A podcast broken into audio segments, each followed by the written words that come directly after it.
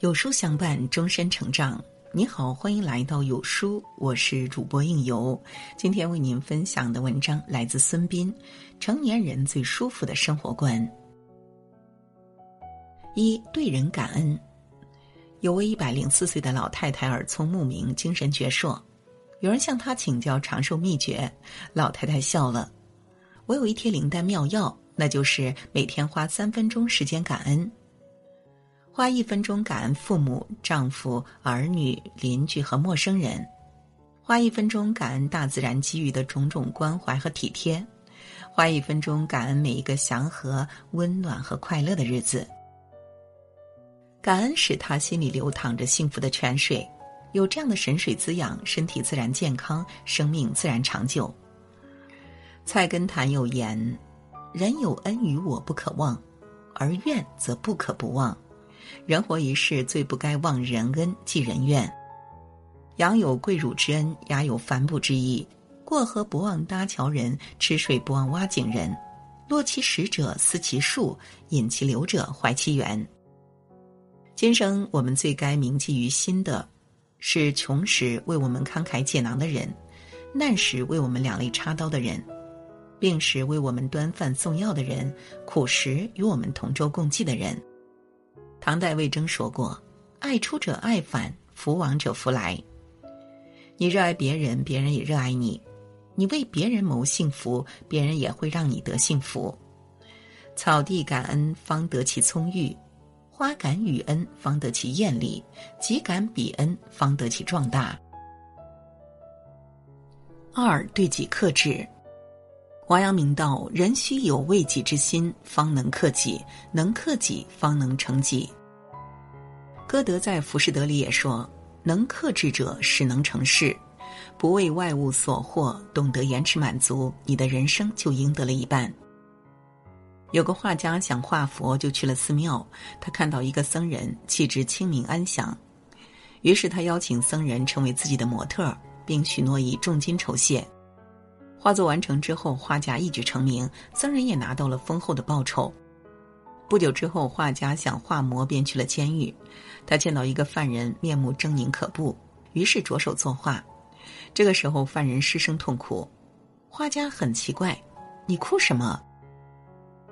犯人说：“上次你画佛是我，这次你画魔还是我。”原来僧人拿到报酬之后，下山花天酒地，吃喝嫖赌，钱财很快耗尽。他的欲望却越来越大，最终一步步沦陷，开始偷盗、抢劫，无恶不作，最终锒铛入狱。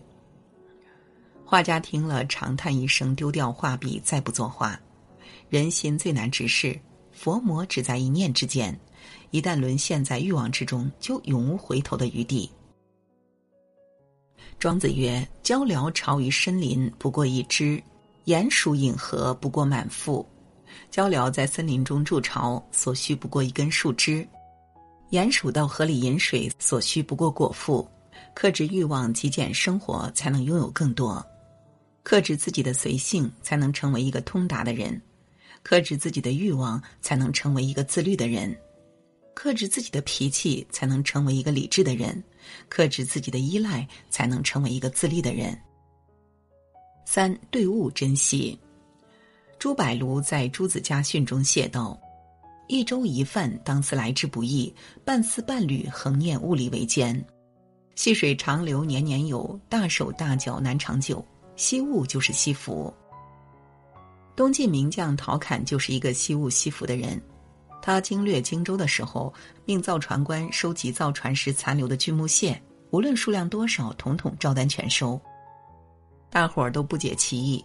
正月初一，雪后初霁，众人集会，打扫过后，府衙前依旧泥泞。陶侃叫人把锯木屑撒在地上，这才能正常通行。而且官用的竹子，陶侃命令要留下粗厚的竹子头堆积如山。后来缓温伐暑，竹子头都用来当做造船的竹钉。还有一次挖竹子，一个官吏都是连根挖起，因为竹根非常坚硬，可以作为竹钉的材料使用。陶侃见了。立即将此人连升两级。怪不得《世说新语》赞其曰：“陶侃性简丽，勤于事。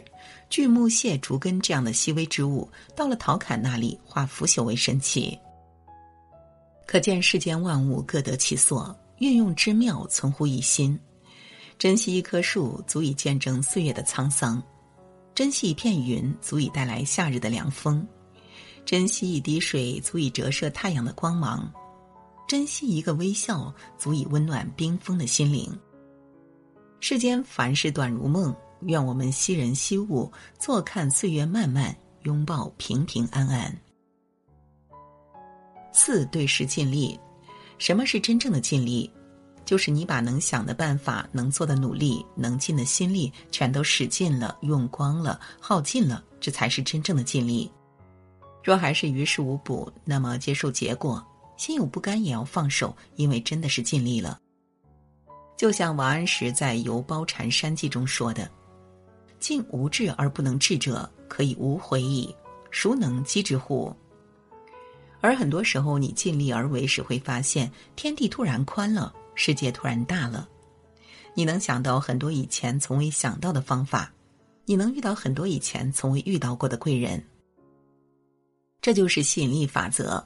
当你下定决心做一件事的时候，全世界都会来帮你。我弟弟读书很厉害，每次考试都稳居年级前三。过年回家，我问他：“学习这么努力，一定很辛苦吧？”